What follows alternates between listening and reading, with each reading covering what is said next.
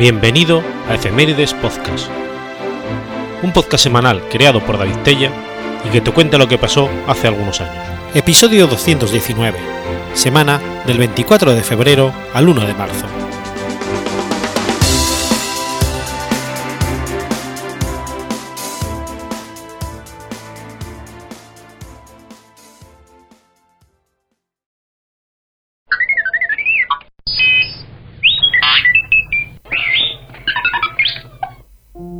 24 de febrero de 1545. Nace Juan de Austria. Don Juan de Austria, hijo ilegítimo del rey Carlos I de España y quinto del Sacro Imperio Romano Germánico, y de Bárbara Plomberg, fue miembro de la familia real española, militar y diplomático durante el reinado de su hermano Felipe II. Carlos I decidió que su hijo se criara en España su mayordomo, don Luis de Quijada, llegó a un acuerdo, que se firmó en Bruselas el 13 de junio de 1550 con Francisco Masi, violista de la corte imperial, casado con una española, Ana de Medina, por la cual, a cambio de 50 ducados anuales, se comprometía a educar al niño. A mediados de 1551 llegaron a Leganés, donde su esposa Ana de Medina tenía tierras. En el verano de 1554, el niño fue llevado al castillo de don Luis de Quijada en Villagarcía de Campos, donde permaneció durante cinco años. Su esposa, doña Magdalena de Ulloa, se hizo cargo de su educación, auxiliada por el maestro de, latín Guillermo Prieto, el capellán García de Morales y el escudero Juan Galarza.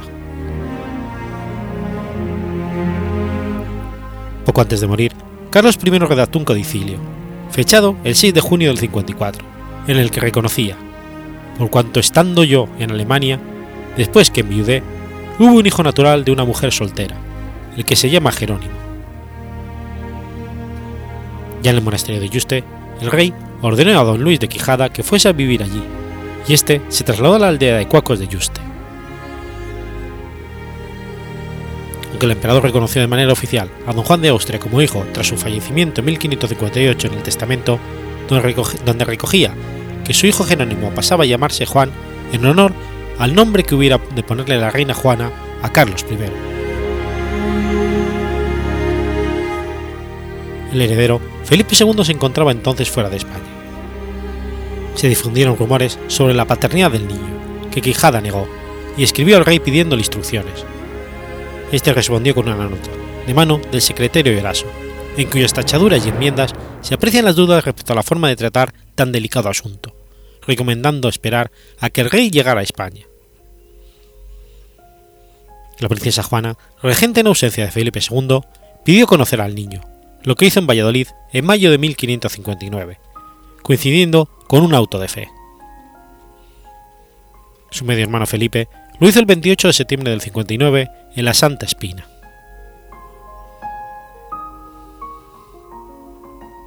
Felipe II, siguiendo las indicaciones de su padre Carlos, expresadas en el concilio de 1554, reconoció al niño como miembro de la familia real. Le cambiaron el nombre por don Juan de Austria. Se le otorgó casa propia, a cuyo frente puso a don, Luis de Quijada. Don Juan de Austria completó su educación en la Universidad de Alcalá de Henares, donde acudió con dos jóvenes poco mayores que él, sus sobrinos, el príncipe Carlos y Alejandro Farnesio, hijo de Margarita de Parma, otra hija ilegítima del emperador Carlos. Tuvieron como maestro a Honorato Hugo, discípulo de Luis Vives.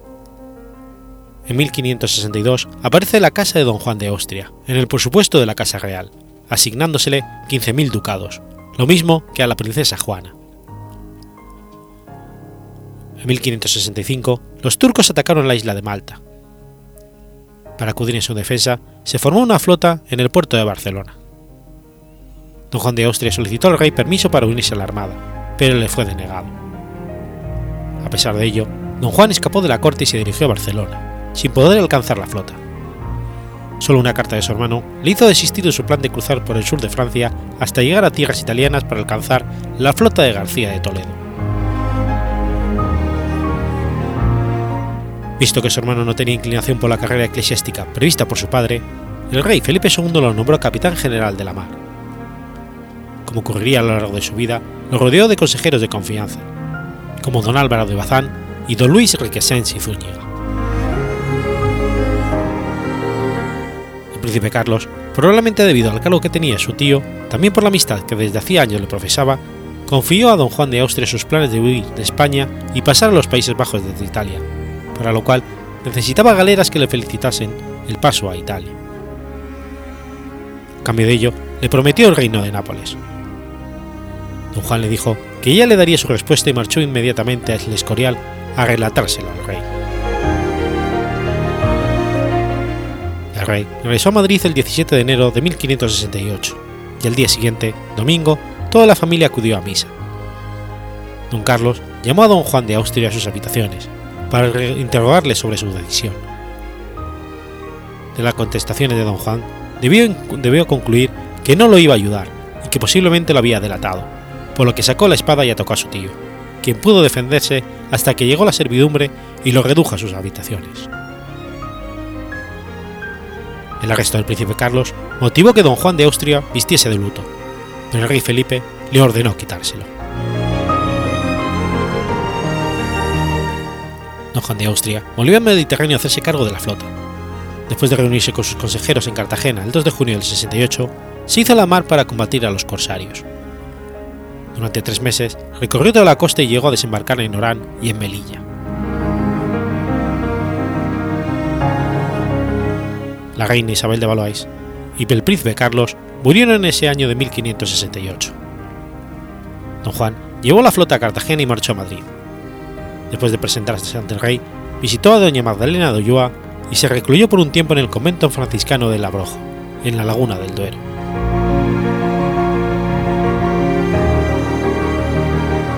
Un decreto fechado el 1 de enero de 1567 obligaba a los moriscos que vivían en el reino de Granada, en particular en las zonas de las Alpujarras, a abandonar totalmente sus costumbres, lengua, vestido y prácticas religiosas.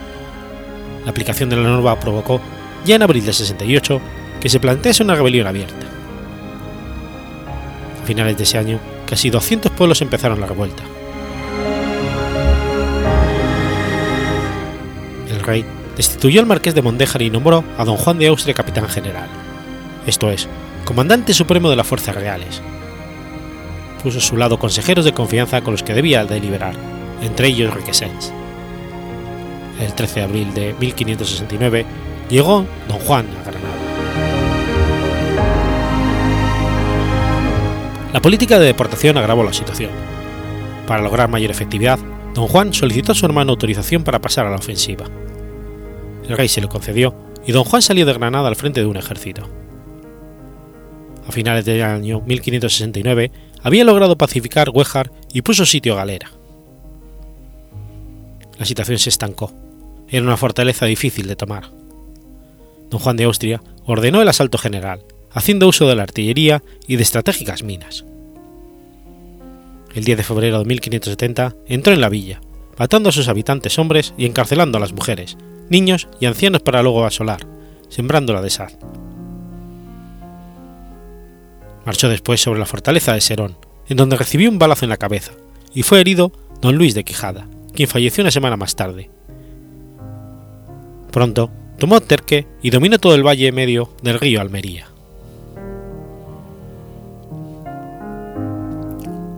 En mayo de 1570, don Juan de Austria negoció la paz con el Lavaquí. En el verano y el otoño de 1570 se efectuaron las últimas campañas para doblegar a los rebeldes. En febrero del año siguiente, Felipe II firmó el decreto de expulsión de todos los moriscos del Reino de Granada. Las cartas de don Juan describen estos exilios forzosos de familias enteras, mujeres y niños, como la mayor miseria humana que pueda retratarse.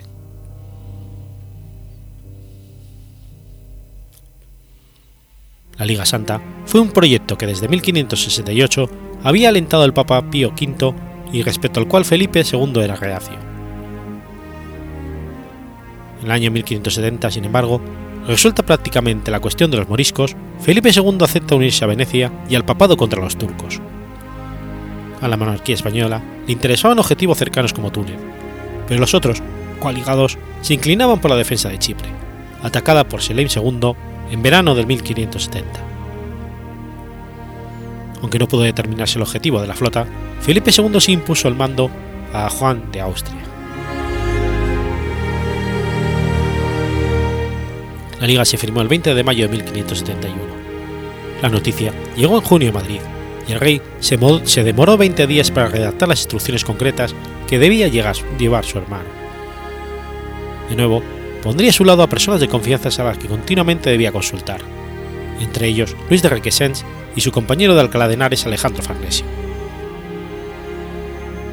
La flota española se reunió en Barcelona, donde don Juan de Austria tuvo que esperar hasta el 20 de julio para que llegaran sus sobrinos, los archiduques Rodolfo y Ernesto, a los que trasladó hasta Génova. La flota llegó a Nápoles el 8 de agosto para avituallarse. Pío V mandó a don Juan el estandarte de la Liga, quien lo recibió solemnemente en un acto celebrado en la iglesia de Santa Chiara. A finales de agosto, la flota llegó a Mesina, donde se concentró la armada de la Liga. Allí, don Juan pasó revista y recibió al jubileo, con el resto de los miembros de la armada. Don Juan de Austria convocó consejo de guerra en su nave capitana para decidir el curso de la acción. Famagusta había caído a principios de agosto. Una derrota de la Liga significaría dejar absolutamente desprotegidas las costas mediterráneas de España e Italia frente a los turcos. Don Juan defendió la idea de una guerra agresiva, buscar a la flota turca allá donde estuviera y destruirla. Este era el plan apoyado por marinos expertos como Álvaro de Bazán. Don Juan consiguió imponerse frente a las posturas más modernas y el 15 de septiembre la flota salió de Mesina en dirección al Mediterráneo occidental.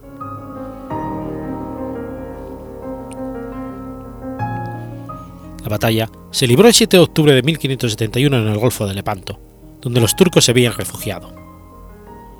Las galeras bajo el mando directo de don Juan se situaban en la parte central de la formación. La actuación de don Juan de Austria fue decisiva para la victoria de la Liga, por su resuelta búsqueda de la victoria y su valentía personal en este tipo de batalla, mezcla de naval y terrestre, pues una vez abordadas las naves se luchaba cuerpo a cuerpo. Para los turcos, Lepanto significó la pérdida de su armada, siendo la peor derrota sufrida por el sultán desde la batalla de Angora, y una amenaza inmediata de invasión de sus territorios.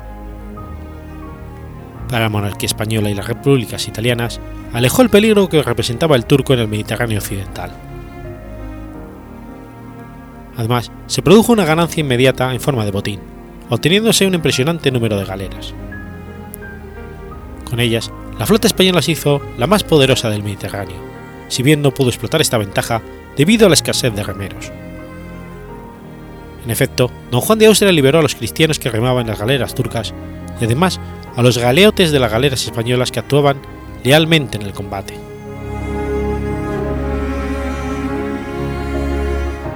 La victoria de Lepanto transformó a don Juan de Austria en un héroe dentro del contexto europeo.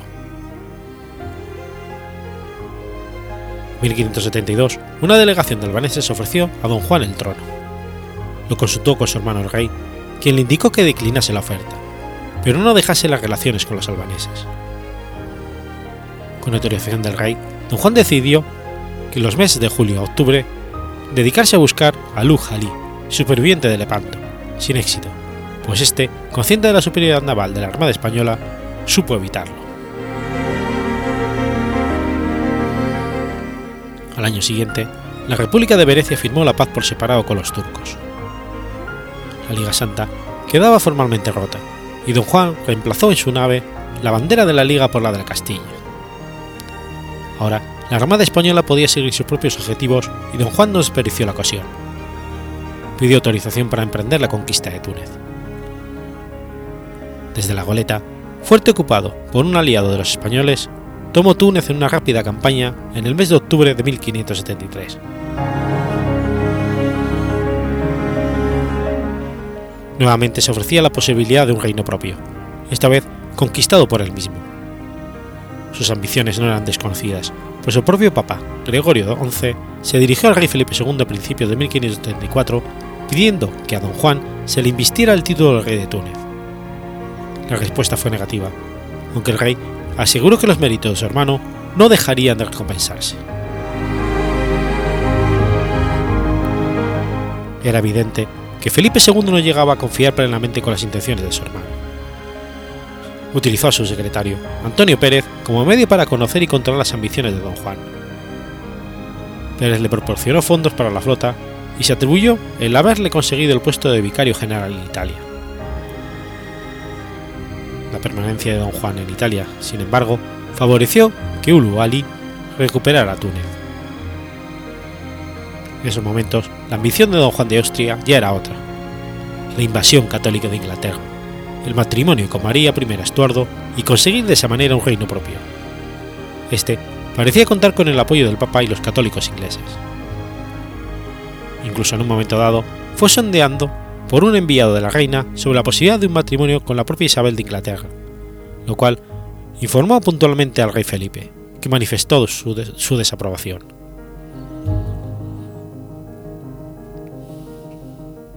Don Juan deseaba ir a Madrid a tratar personalmente el asunto, pero el rey le ordenó que quedase como vicario general en Italia, donde desarrolló donde todo ese año una política de pacificación de las ciudades enfrentadas. Recorrió toda la península Italia, desde Sicilia hasta Lombardía. A finales de ese año, don Juan vio sustituido a su secretario personal, Juan de Soto, por Juan de Escobedo, secretario del Consejo de Hacienda desde 1566 y persona vinculada a Antonio Pérez, quien de este modo pretendía conocer más detalladamente los actos y pensamientos de don Juan. Además, el rey Felipe II conoció durante años el contenido de la correspondencia, supuestamente privada, entre Antonio Pérez y don Juan de Austria, pues la supervisaba e incluso corregía, animando las críticas hacia su persona para de este modo conocer los pensamientos y planes de Juan de Austria.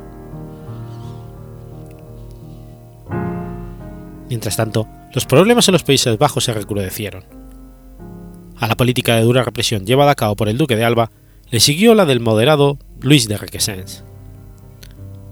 Pero Requesens falleció en mayo de 1576, circunstancia inmediatamente aprovechada por Guillermo de Orange para avivar la rebelión.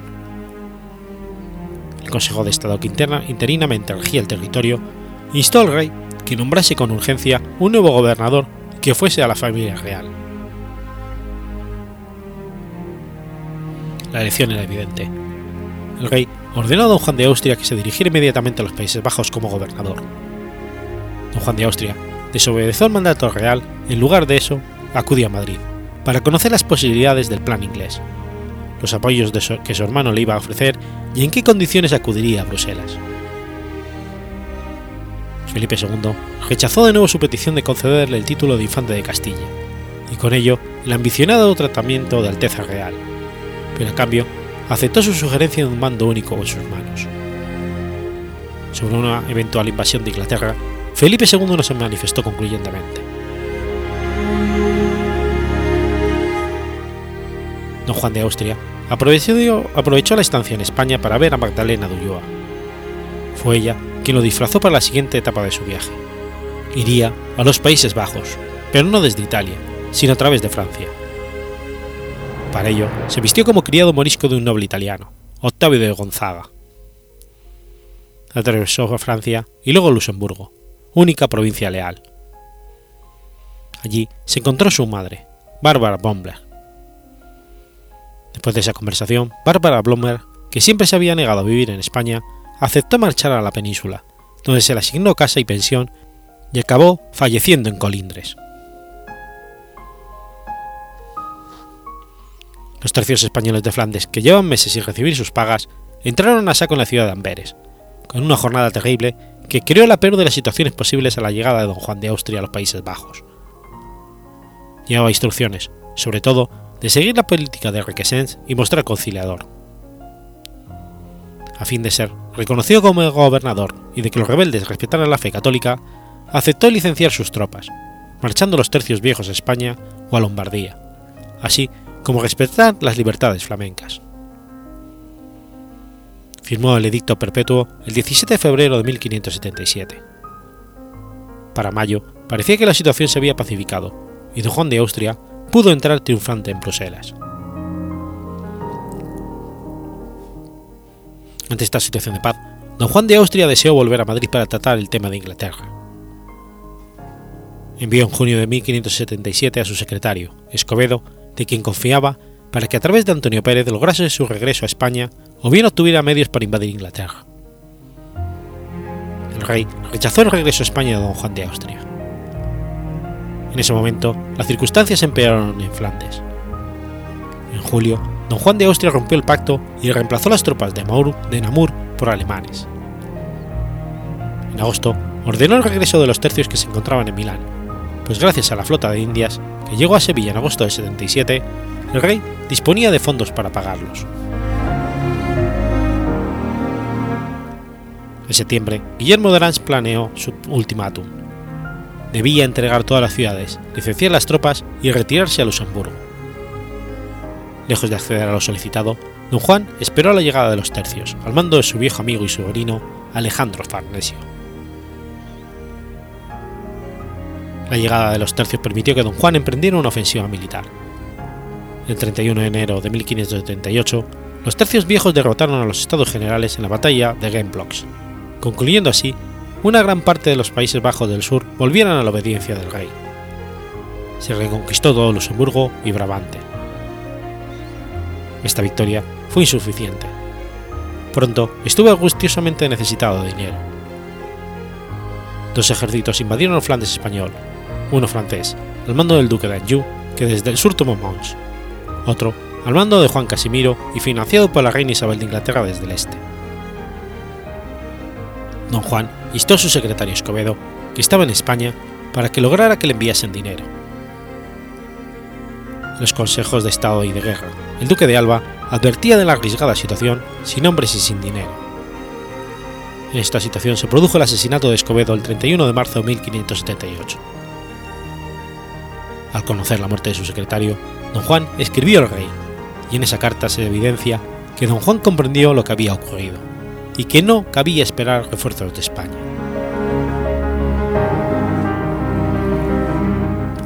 Los escritos de don Juan de aquella época revelan el estado de depresión que cayó ese verano, al tiempo que progresaba su enfermedad. Algunos días debía incluso guardar cama. Su estado de salud se agravó a finales de septiembre, estando en su campamento en torno a la, sitiada de Namur.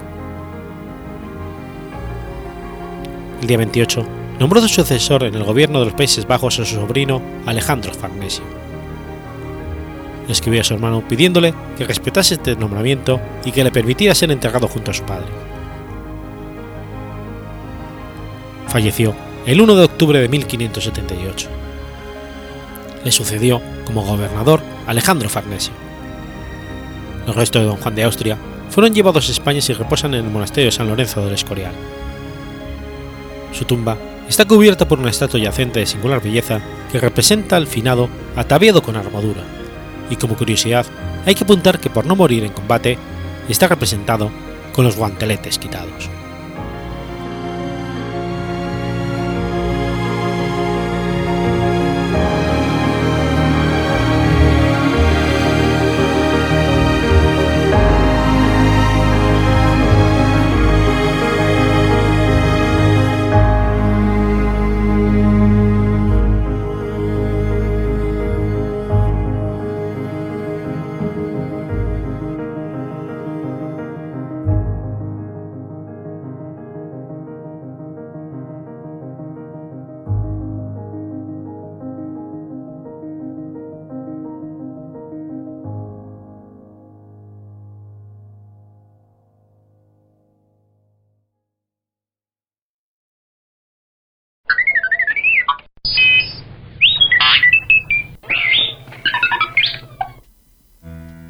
25 de febrero de 1830.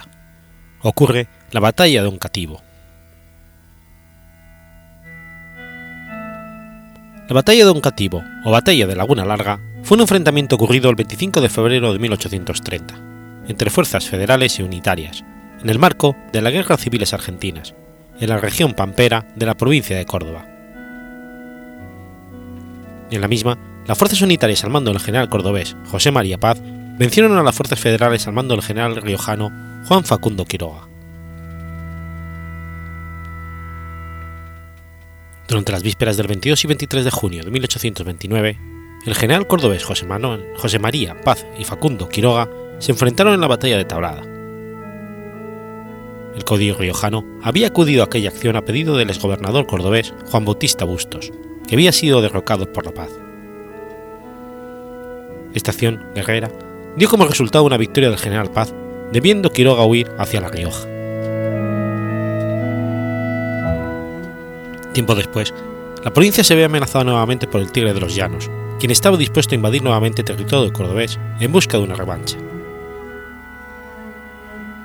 En aquel tiempo, Córdoba era un punto estratégico para ser invadido, y también el centro posible del avance unitario hacia el interior. Las negociaciones realizadas para lograr un entendimiento con los demás gobiernos provinciales no habían dado el resultado deseado. Para evitar aquel enfrentamiento, se había enviado a Córdoba una comisión mediadora a cargo de Pedro Feliciano Capia y, Juan José Cernadas, la cual llegó a la capital provincial el 6 de enero de aquel año, con pocas esperanzas de lograr resultados positivos. Las cartas estaban tiradas y el enfrentamiento próximo. El plan de los federales era lanzar una doble ofensiva. Mientras Quiroga avanzaba con 4.000 hombres por el sur de la provincia de Córdoba, el general Benito Villafañe avanzaba con 1.400 o 1.500 hombres, principalmente montoneros, por el norte de la misma, lo que obligaría a Paz a dividir sus fuerzas. Sin embargo, el general unitario se preocupó únicamente de enfrentar a Quiroga y no a Villafañe.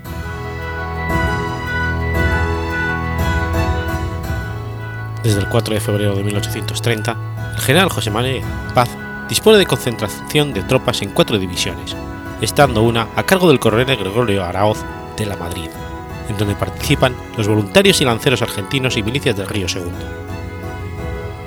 La segunda división estaba a la cabeza del coronel Manuel Puig, el cual estaba compuesta por lanceros de Salta, el escuadrón de cazadores y las milicias de Santa Fe y Río Seco. La tercera división estaba a cargo del coronel José Videla Castillo, la cual estaba integrada por los batallones segundo y quinto de cazadores, con artillería de seis piezas. La última parte componente de las tropas de paz estaba comandada por el coronel Juan Esteban Pernera. Allí estaban los cuerpos de cazadores de la libertad, el escuadrón de lanceros republicanos y el regimiento segundo de caballería.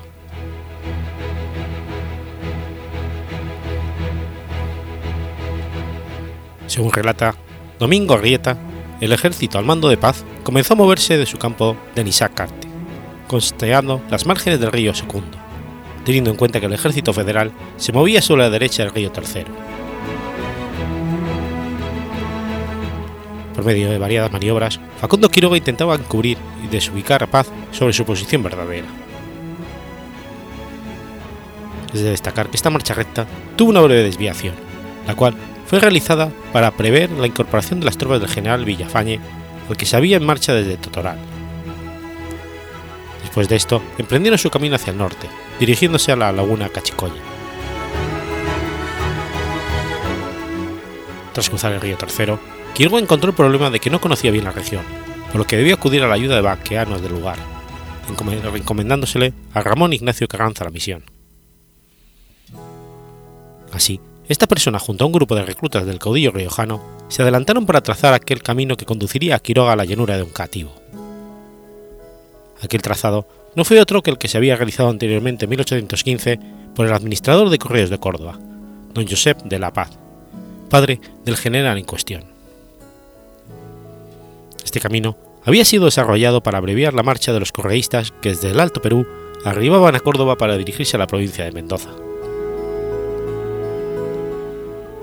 Según Arrieta, el movimiento unitario hizo que el ejército federal continuara la marcha que había emprendido bajando hasta Capilla de Cosme, pasando por el río, en inmediaciones del Paso de Tercera, durante el atardecer del día 24 de febrero, lugar en donde se pasó la noche. En aquel lugar se conoció la noticia por medio de una persona que había enviado paz para negociar por el ejército federal de, de que las condiciones propuestas por el primero habían sido rechazadas. Finalmente, en una hábil maniobra, Paz salió al encuentro de Quiroga cuando éste no los esperaba. El enfrentamiento se hizo tras un disparo de artillería de Quiroga, y así se desató una feroz lucha, en la que Quiroga trató de evitar que las fuerzas de paz se deslizaran por las orillas del monte que rodeaba la laguna. Paz envió las divisiones de la Madrid y Echeverría al frente del flanco, las que debieron retroceder. Tras esto, se presentó la reserva de la cual restableció el combate y lo ganó, arrollando a la izquierda federal, la cual emprendió su fuga.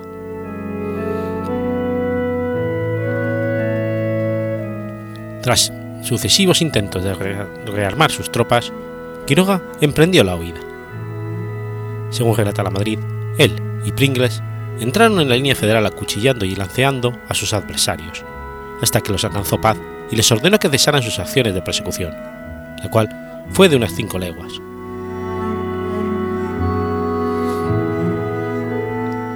Cesada la persecución, Quiroga trató de reunir sus tropas e hizo un alto en su bajío.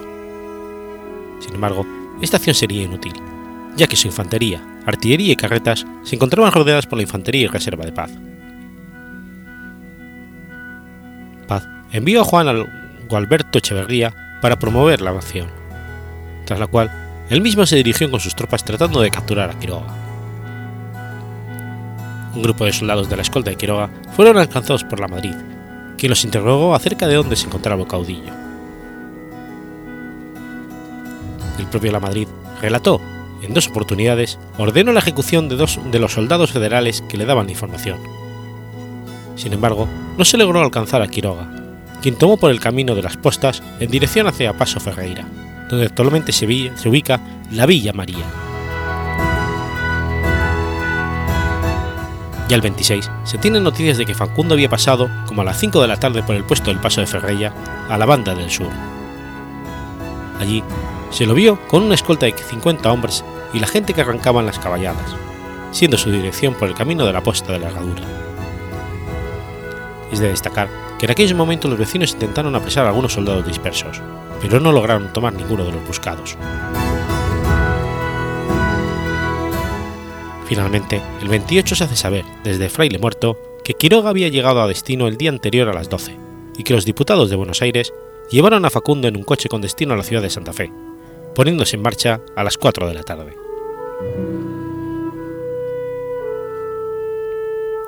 Era medianoche del 25 de febrero de 1830 cuando Paz avisó desde su cuartel en Impira que las tropas federales habían sido derrotadas en aquella jornada. En el parte se informa acerca de las bajas y prisioneros. Tres días más tarde, se envía un nuevo parte detallado al gobernador delegado de la provincia de Córdoba, dándole a conocer otras noticias y de aquella acción guerrera. El 8 de marzo de 1830, el ministro Juan Antonio Sarachaga cursó una nota al teniente coronel Rafael Torres, disponiendo que pasara rápidamente al Ministerio de Guerra un estado detallado de la fuerza y el armamento, también le recuerda que trate de recuperar las armas que habían quedado esparcidas en el campo de batalla.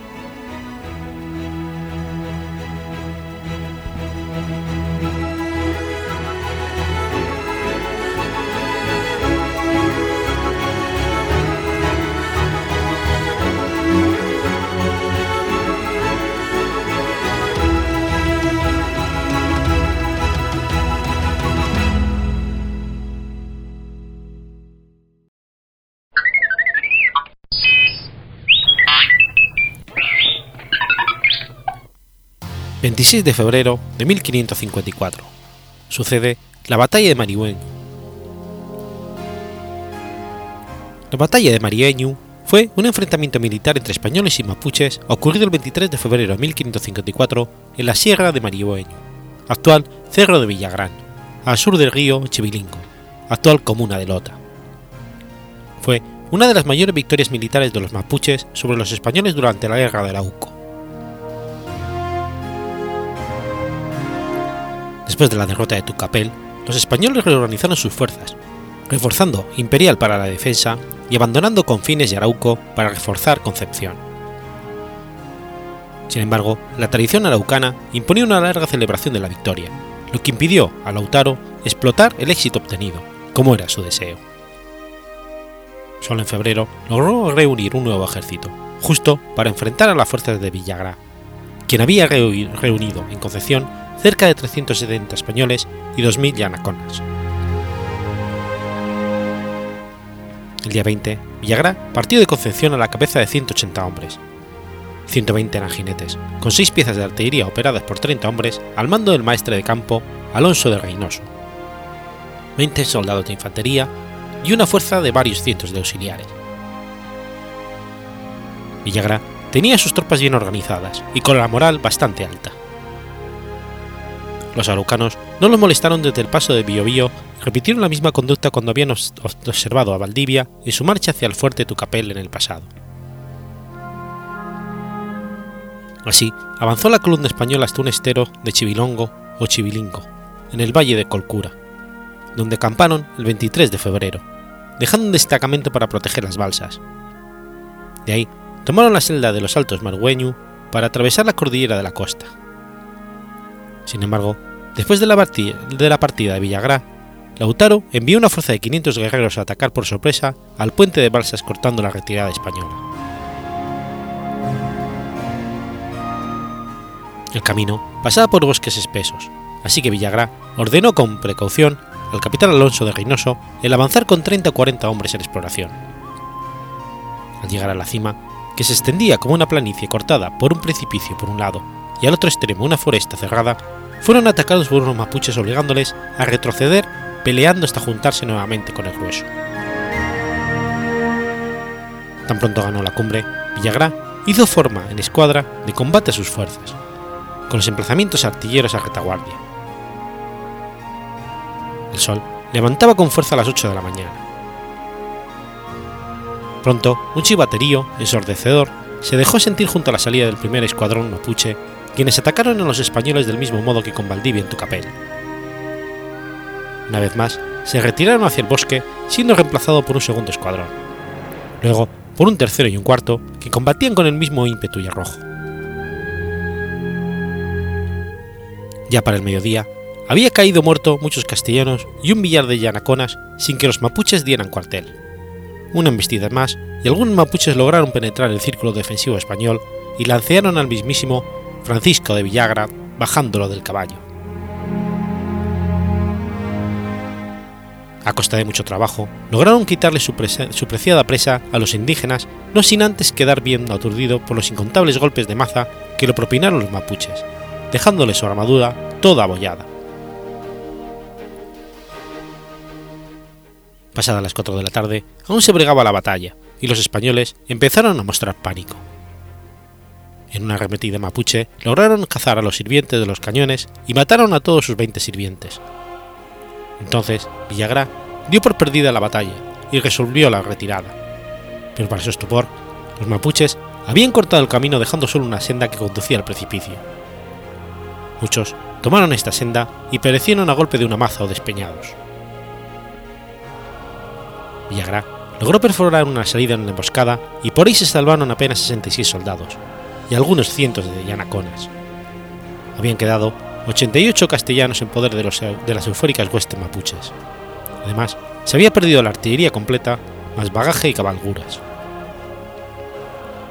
La figura de Lautaro, como líder militar, estaba consolidada.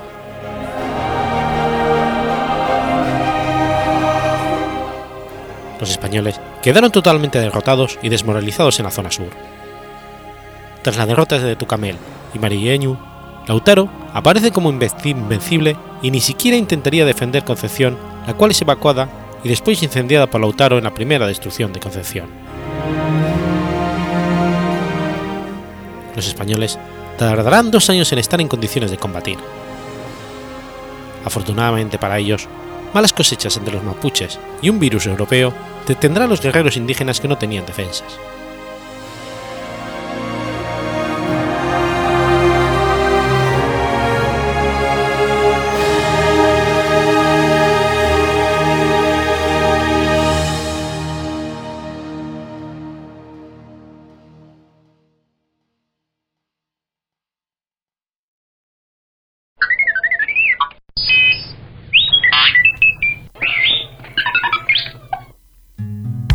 ...27 de febrero de 1966... ...nace Claudio Lepatri. Claudio Hugo Leprati, conocido como Pocho o el ángel de la bicicleta, fue un militante, un militante social argentino asesinado en medio de la represión llevada a cabo por la policía de la provincia de Santa Fe, durante la crisis de diciembre de 2001, en Argentina. Pocho Leprati era el hijo mayor de Orlando, José Leprati y Dalis Bell, quienes tuvieron cinco hijos más. Cursó la escuela primaria y secundaria en Concepción del Uruguay. Entre 1983 y 85 estudió Derecho en la UNL como alumno libre. En el 86 reingresó como seminarista en el Instituto Salesiano de la localidad de Funes y eligió la carrera religiosa de hermano coadjuntor. En el 91 abandonó el seminario, fijándose un domicilio primero en el barrio en Palme Granaderos y un año después en el cercano barrio de Ludueña, donde colaboró en la tarea de contención social de los adolescentes humildes del barrio, donde comenzó a participar activamente de las organizaciones de base, que durante más de 20 años promovió el sacerdote Edgardo Montalvo. Al mismo tiempo, militaba gremialmente en la cocina centralizada de Rosario, donde fue delegado y participó de la histórica carpa como uno de los tantos trabajadores que fueron despedidos como represalia por su actividad sindical. Participó y promovió la formación en más de 20 grupos de niños y jóvenes de las barriadas populares de Rosario, siendo la primera agrupación La Vagancia. Dio clases de guitarra en la música popular. Se encargó de la creación y redacción de la revista El Ángel de Lata. Coordinó labores con otros grupos sociales, como el Movimiento Chicos del Pueblo y con todas las comunidades eclesiales de base. Además, participaba activamente como delegado de base de la Asociación de Trabajadores del Estado de Rosario y como congresal de la sucursal Rosario de la Central de Trabajadores de la Argentina.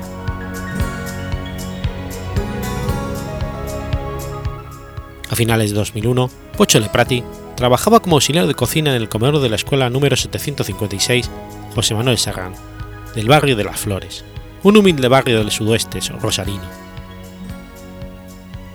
El 19 de diciembre, en medio de la crisis del 2001, que terminaría con la caída del presidente Fernando de la Rúa, varios policías que llegaron desde la ciudad del Arroyo Seco comenzaron a disparar en el fondo de la escuela. De Prati subió al techo para defender a los menores que en el interior se encontraban comiendo.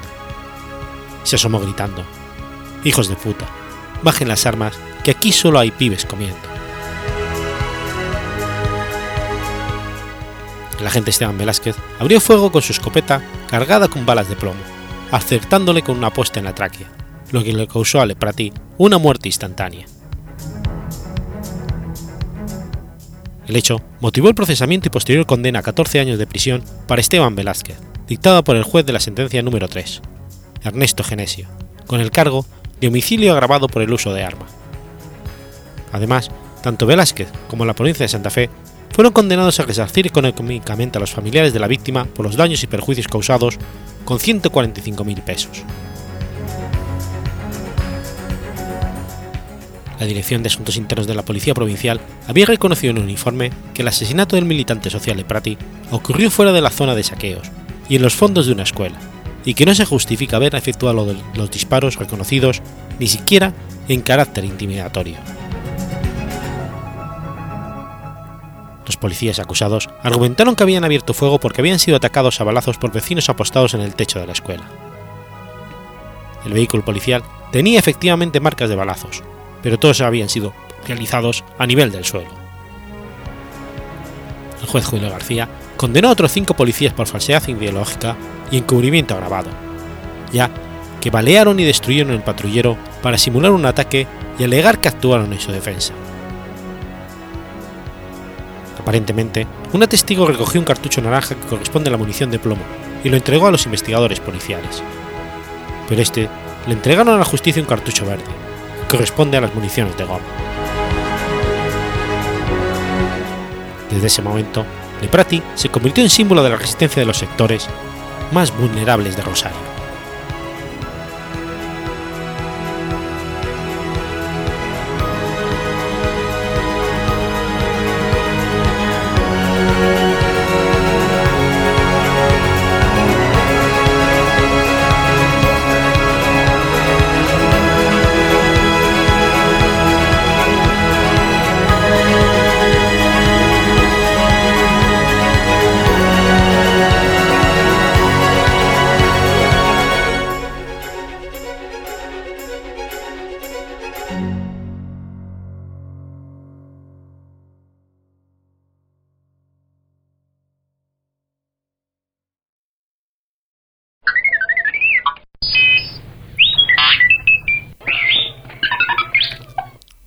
28 de febrero de 1997.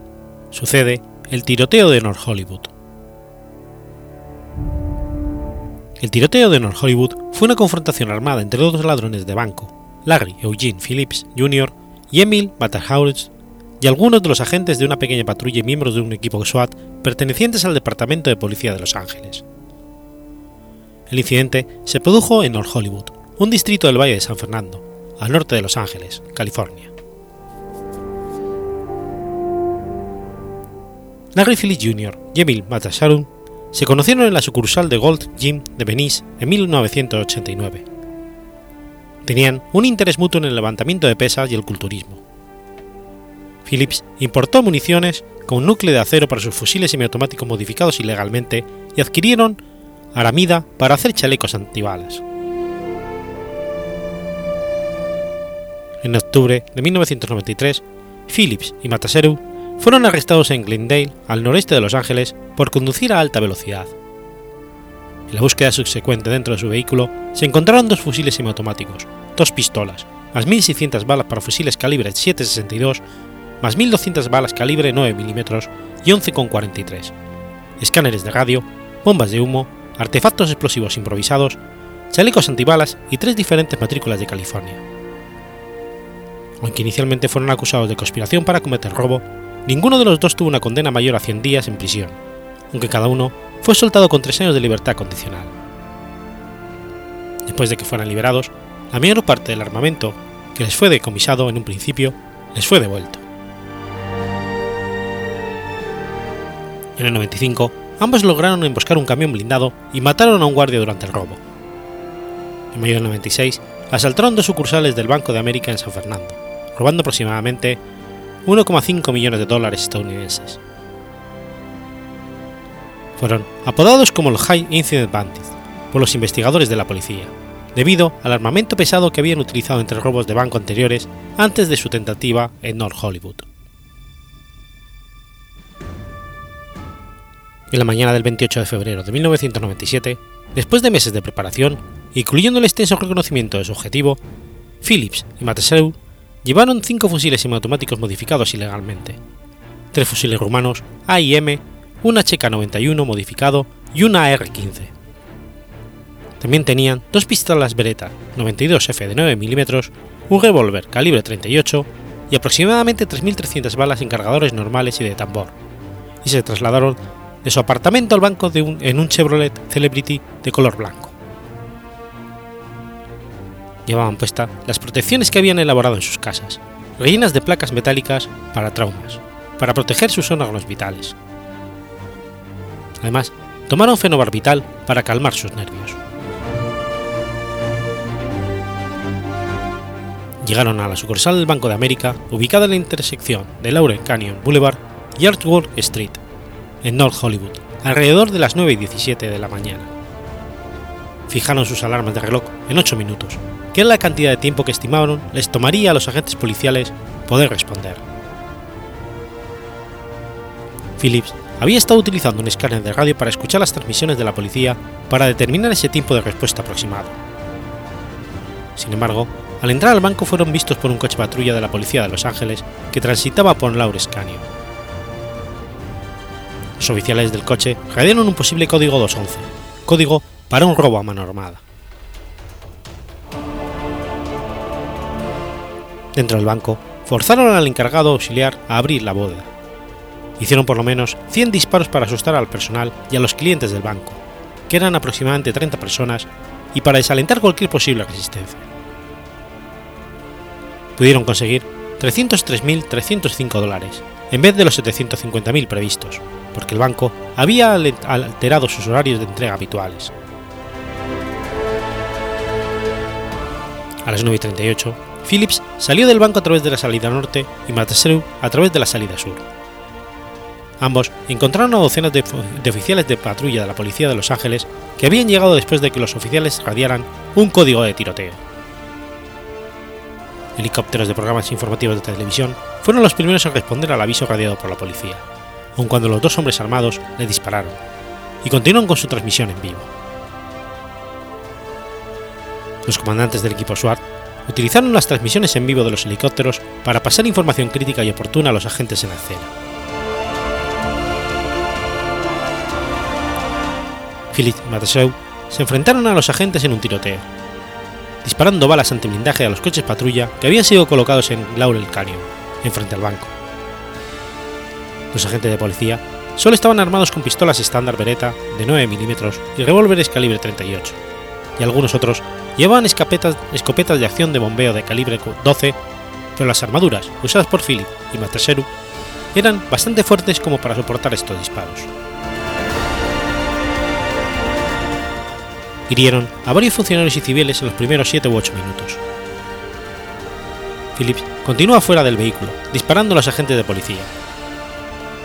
Una alarma táctica fue emitida y 18 minutos después de que el tiroteo hubiese comenzado, llegó el equipo SWAT equipado con armas automáticas. También requisaron un camión blindado para evacuar a los civiles y a los funcionarios que fueron inmovilizados.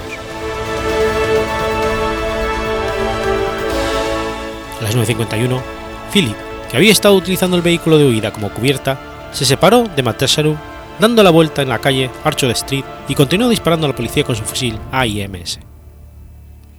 Recargó su fusil automático con un tambor de 100 balas, poco antes que le alcanzaran el dedo pulgar izquierdo, lo que tal vez evitó que quitara el casquillo que causó el desperfecto del arma. Se sentó en el suelo, sacó una pistola vereta y continuó disparándole a la policía con su mano derecha, que aún no estaba herida. Entonces recibió un disparo en esa mano y soltó la pistola para recogerla de nuevo. Después de eso, el helicóptero de la cadena KPCS grabó en directo cómo colocó su pistola debajo de su mentón y se disparó a sí mismo, mientras que una pala disparada por un agente de policía le partía la espina dorsal simultáneamente.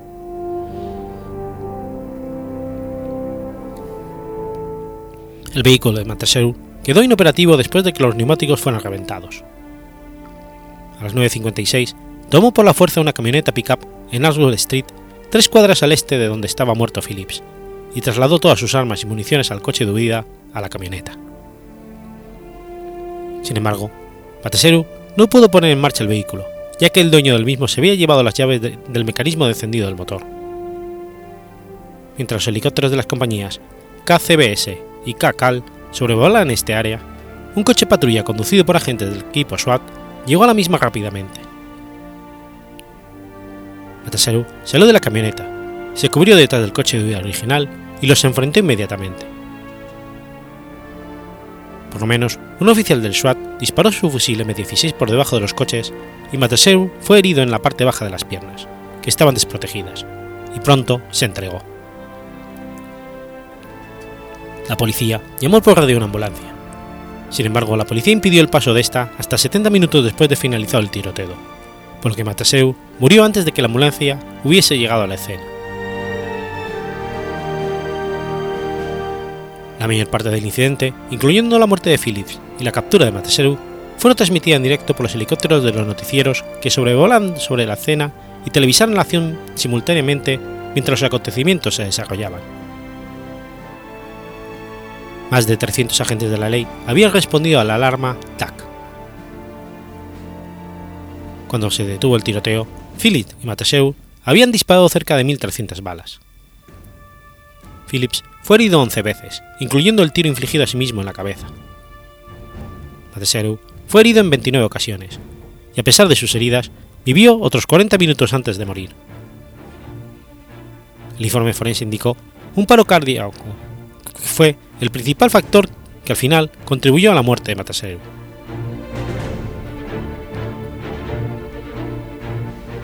La ineficacia de las balas de pistola y de los perdigones de las escopetas en el intento de penetrar la armadura llevó una tendencia en los Estados Unidos de armar a sus agentes de patrulla con fusiles semiautomáticos AR-15 de calibre 5.56. Siete meses después del incidente, el Pentágono suministró 600 fusibles M16 sobrantes al Departamento de Policía de Los Ángeles. Otras ciudades como Miami también decidieron armar a sus agentes de patrulla, no solo a los equipos SWAT, con una potencia de fuego más pesada. Los vehículos de patrulla de Los Ángeles llevan fusiles AR-15 como dotación oficial, y además sus puertas están revestidas con Kevlar. En este caso, se dispararon unas 650 balas contra los dos hombres fuertemente armados y protegidos, los cuales a su vez habían disparado más de 1.100 balas de diferentes calibres. Los agentes de policía respondieron dirigiendo sus disparos hacia la masa central, o sea, los torsos de Mateseu y Phillips. Cada hombre fue alcanzado por lo menos por 10 balas y aún así continuaron atacando violentamente a los funcionarios durante el largo enfrentamiento.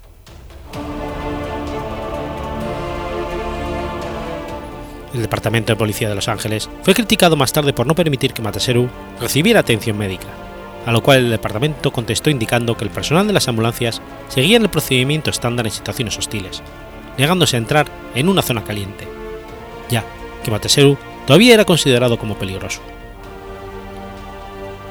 Algunos informes indican que estuvo tendido en el pavimento sin armas aproximadamente una hora antes de que llegaran las ambulancias. Se llevó a cabo un juicio en nombre de los hijos de Mataseru contra los miembros del Departamento de Policía de Los Ángeles, demandando que, fueran, que fueron violados los derechos civiles de Mataseru y que se le dejó morir desangrado. El pleito se llevó a cabo en el Tribunal de Distrito de Estados Unidos en febrero y marzo del 2000 y terminó en una anulación del juicio por el jurado estancado. El juicio se suspendió más adelante cuando la familia Mataseru acordó descartar esta acción con un desistimiento de responsabilidad civil. Al año siguiente, después del tiroteo, 19 agentes del Departamento de Policía de Los Ángeles recibieron la Medalla del Valor del Departamento de Policía de Los Ángeles y la Medalla al Valor Nacional de los Estados Unidos por sus acciones.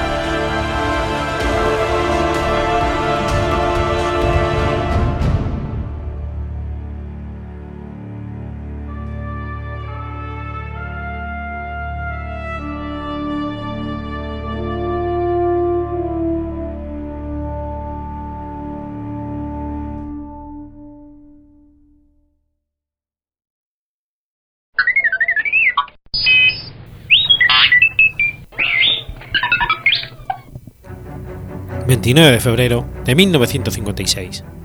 Nace Aileen Wuornos.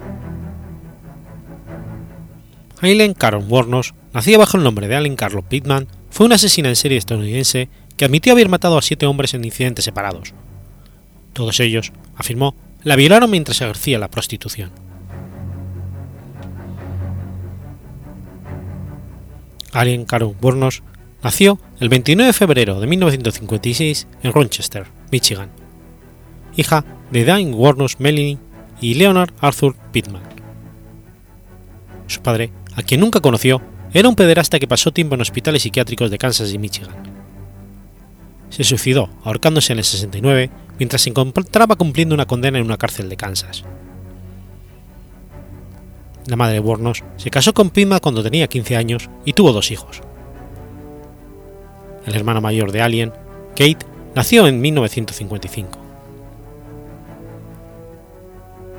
Diane se divorció de Pittman menos de dos años después de haberse casado, pocos meses antes de que naciera su hija. Abandonó a sus dos hijos en el 60 al cuidado de sus abuelos finlandeses, Laura y Brita Wornos. Laura y Brita adoptaron legalmente a los dos niños y los criaron en Troy, Michigan. Wormos afirmó que su abuelo abusó física y sexualmente de ella en su niñez y que su abuela era una adicta al alcohol. A la edad de 12 años, Wornos y su hermano Kate descubrieron que Larry y Brita no eran sus padres biológicos. Wornos afirmó haber tenido relaciones sexuales con múltiples parejas a una edad temprana, incluso con su hermano. Quedó embarazada a los 15 años y tras dar a luz a su hijo en una casa de maternidad de Detroit, fue desterrada de su casa y repudiada de la comunidad. El hijo de Eileen fue dado en adopción poco después.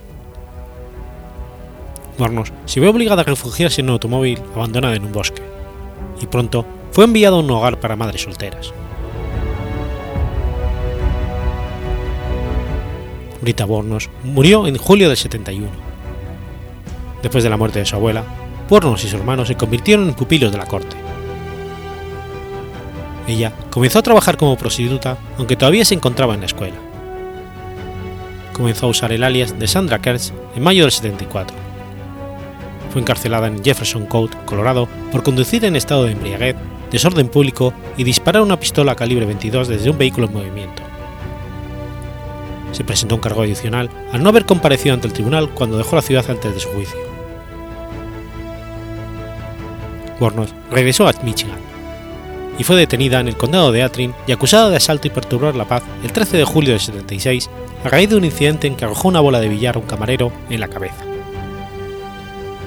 También tenía órdenes pendientes por conducir sin licencia y beber en un vehículo. Fue multada con 105 dólares. El 17 de julio de 76 murió su hermano Kate de cáncer de esófago y Warnock obtuvo 10.000 dólares de su seguro de vida. Hornos pagó los 105 dólares de multa después de haber cobrado el seguro, el 4 de agosto del 76, y dentro de los dos meses restantes gastó el dinero en lujos, incluyendo un nuevo automóvil que más tarde destruyó. A finales de septiembre del 76, Burnos hizo autostop hasta Florida, donde conoció al presidente del club náutico Lewis Feld, de 76 años de edad. Se casaron en el 76 y la noticia de su, boda, fue impresa en la sección de sociedad del periódico local. Sin embargo, Warnos continuamente se veía envuelta en los enfrentamientos en un bar local y fue enviada a la cárcel por asalto. También golpeó a Fell con su propia caña de pescar, provocando que él pudiera obtener una orden de alejamiento en su contra y la anulación del matrimonio. Habían estado casados solo seis semanas.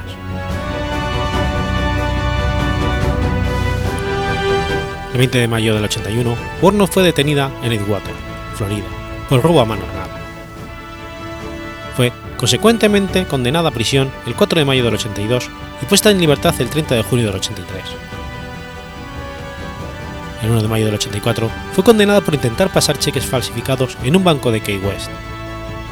El 30 de noviembre del 85 fue mencionada como sospechosa en el robo de una pistola y munición en Pasco County. En ese momento, Warnos había comenzado a tomar prestado el alias de Lori Kristen Grody, su tía, en Michigan. 11 días más tarde, en diciembre del 85, policías de tráfico denunciaron a Lori Grody por conducir sin una licencia válida.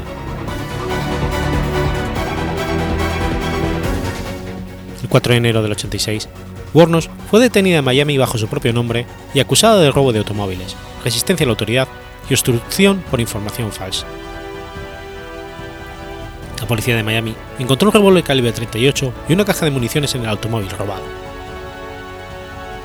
El 2 de junio del 86, en Volusia County, ayudantes del sheriff detuvieron a Lori Grody después de que un compañero la acusó de haber disparado una pistola en su automóvil y exigirle 200 dólares.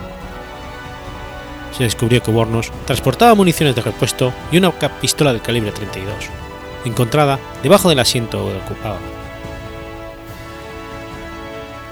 Bornos ahora usaba el alias Susan Bladoek. Fue multada por exceso de velocidad en Jefferson County, Florida, solo una semana más tarde.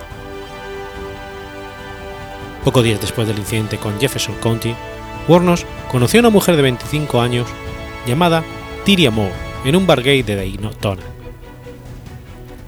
Pronto se convirtieron en amantes, Moore dejó su trabajo como empleada doméstica de un motel y permitió que Warnos la mantuviera con sus ingresos de la prostitución.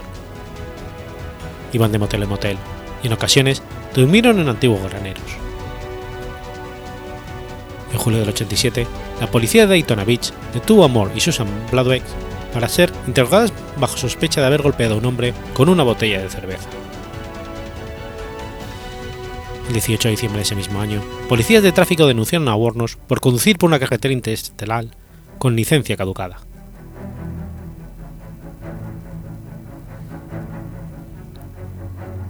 El 12 de marzo del 88, bajo un nuevo alias, Cami Marsh Green, Warnos acusó a un conductor de autobús de Daytona Beach de asalto.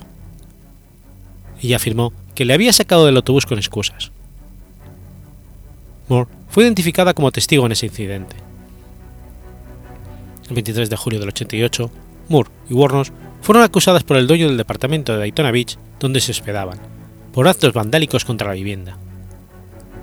Declaró que habían arrancado las alfombras del apartamento y pintado las paredes de color marrón oscuro sin su permiso.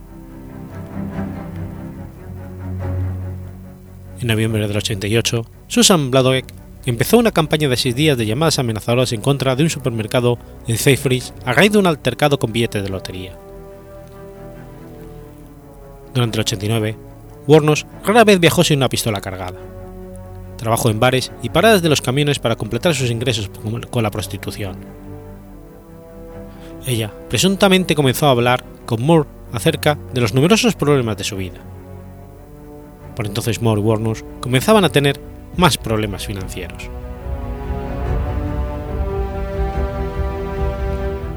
La primera víctima de Warnos fue Richard Mallory, un violador en serie y exconvicto quien Warnos aseguró haber matado en defensa propia en Pearl Harbor, Florida, en un hecho cogido el 30 de noviembre del 89. Sus otras víctimas fueron David Spears, el 1 de junio de 1990, Charles Casdock, el 6 de junio de 1990, Peter Siems, el 4 de julio del 90, Troy Brures, el 4 de agosto del 90, Dick Humphries, el 12 de septiembre del 90, y Walter Geno, Gino, el 19 de noviembre de 1990. Bornos fue finalmente identificada cuando ella y Moore se vieron involucradas en un accidente mientras conducía el automóvil de la víctima. Rechazaron la ayuda de los transeúntes, aunque Warnos estaba sangrando y huyó del escenario. Su retrato robot fue difundido por televisión. La policía rastreó a Moore en Pensilvania, donde se retiró a vivir con su hermana, y se hizo un trato. Si ella declaraba contra Warnos, a Moore se le concedería inmunidad. Moore estuvo de acuerdo. La policía le proporcionó una habitación de motel en Florida. Desde allí escribió una carta a Warnos, que se encontraba en custodia por una violación de libertad condicional. Después de numerosas llamadas y que Moore tratara de suicidarse, Warnos cedió y dijo, Tú haz lo que tengas que hacer, no dejaré que vayas a la cárcel. Si he de confesar, lo haré. Hizo una confesión completa el 16 de enero de ese mismo año. Warnos declaró que el asesino de Mallory fue en defensa propia, manteniendo que él la había violado. Fue condenada por sus asesinatos en enero del 92 con la ayuda del testimonio de Moore. Cuando fue declarada culpable del asesinato de Mallory, Warnos exclamó a los medios de comunicación: Fui violada, fui torturada. Tenían el volante, tenían la imagen del volante con los arañazos. Estaba roto. Esta es la prueba de que yo estaba atada al volante. No puedo creer que esto haya sucedido.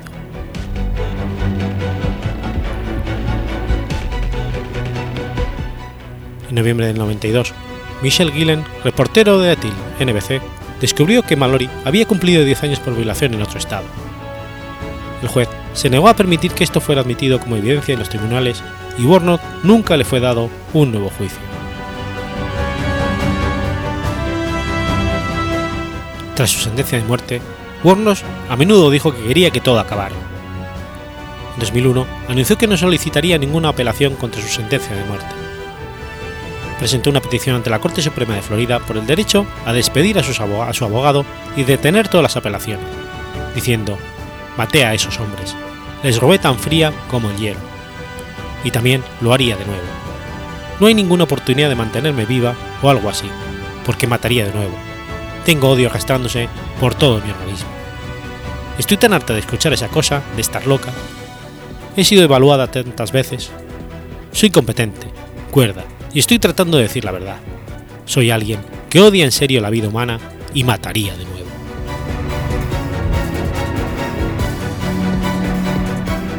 El gobernador de Florida, Jeb Bush, encargó a tres psiquiatras entrevistar a Warner durante 15 minutos. Los tres la juzgaron apta mentalmente para ser ejecutada. La prueba de la competencia requiere que el psiquiatra esté convencido de que el condenado entiende tanto que él o ella va a morir, como también los crímenes por los que él o ella será ejecutado. Después de su ejecución, el cuerpo de Wornos fue incinerado. Sus cenizas fueron entregadas en su ciudad natal de Rochester.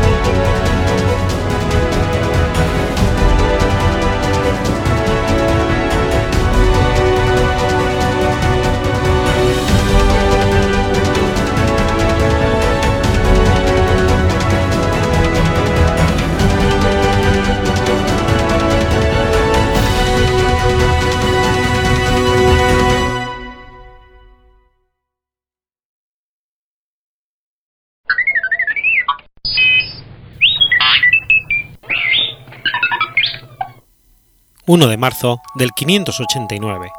Muere San David de Gales. David de Gales, también conocido como David de Benevia, fue un obispo y abad galés del siglo VI.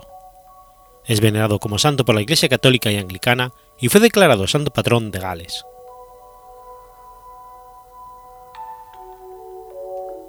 Su nombre en galés era Dewi. Se sabe relativamente bastante acerca de la vida de David, lo que contrasta con lo que sucede con otros santos patrones, como San Jorge en Inglaterra. Sin embargo, su fecha de nacimiento se desconoce con seguridad, aunque se considera que debió nacer entre el 462 y el 512.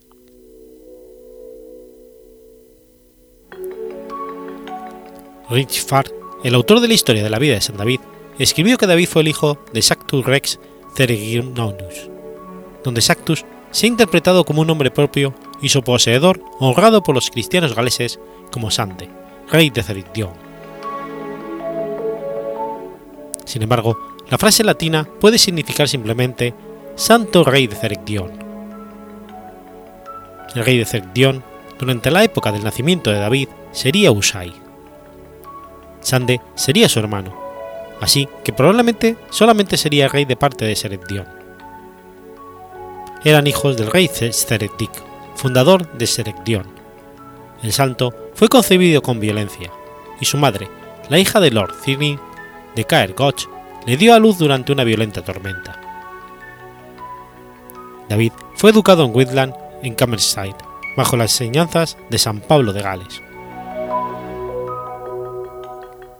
Alcanzó renombre como profesor y predicador, fundando monasterios e iglesias en Gales, Cornualles y Britania, en un periodo en el que estas regiones estaban controladas por diferentes tribus paganas. Peregrinó a Jerusalén, donde fue ordenado obispo, y a Roma. La Catedral de San David ahora se yergue sobre el lugar en el que fundó su monasterio, en el remoto valle de Glen Rossin, en Pembrokeshire. La regla monástica de David prescribía que los monjes tenían que tirar ellos mismos del arado sin usar animales, beber únicamente agua, comer únicamente pan con sal y hierbas y pasar las tardes rezando, leyendo o escribiendo. No se permitían posesiones. Decir mi libro era una ofensa. Vivió una vida sencilla y practicó el ascetismo, enseñando a sus discípulos el veganismo y la abstinencia del alcohol. Su símbolo, que es también el símbolo de Gales, es el puerro. Su milagro más conocido se dice que tuvo lugar mientras predicaba a la muchedumbre. Cuando los situados al fondo se quejaron porque no podían verle ni oírle, el suelo bajo sus pies se alzó para formar una pequeña colina de forma que todos pudieran verle. Una paloma blanca se posó sobre su hombro, símbolo de la bendición divina. La villa en la que tuvo lugar se conoce hoy como Jan de Brefi.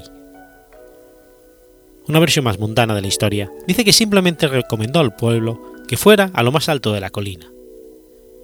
En las obras de arte David se encuentra generalmente representado con una paloma en su hombro. Se dice que Dewi vivió más de 100 años y murió un martes 1 de marzo. Se dice que el monasterio se llenó de ángeles cuando Cristo recibió su alma. Sus últimas palabras a sus seguidores fueron durante un sermón el domingo anterior. Rifrat transcribe estas palabras como Sé gozoso y mantén tu fe y tu credo. Haz las pequeñas cosas que me has visto hacer y has oído que hago. Caminaré por el camino que nuestros padres han trazado antes de nosotros haz las pequeñas cosas, es hoy en día una frase popular en Gales, y ha sido inspiración de muchos. David fue enterrado en la Catedral de San David, donde su tumba fue un lugar popular de peregrinaje durante la Edad Media.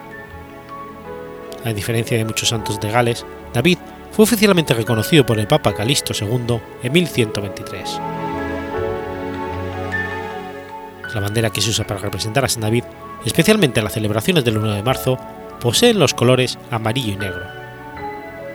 Estos provienen del color amarillo de la flor del pueblo, planta que San David sugirió a los galeses que se pusieran en sus vestidos para diferenciarse de los anglosajones. Esta tradición se conserva actualmente, aunque haciéndose extensiva también el uso de la flor de narciso, también de color amarillo.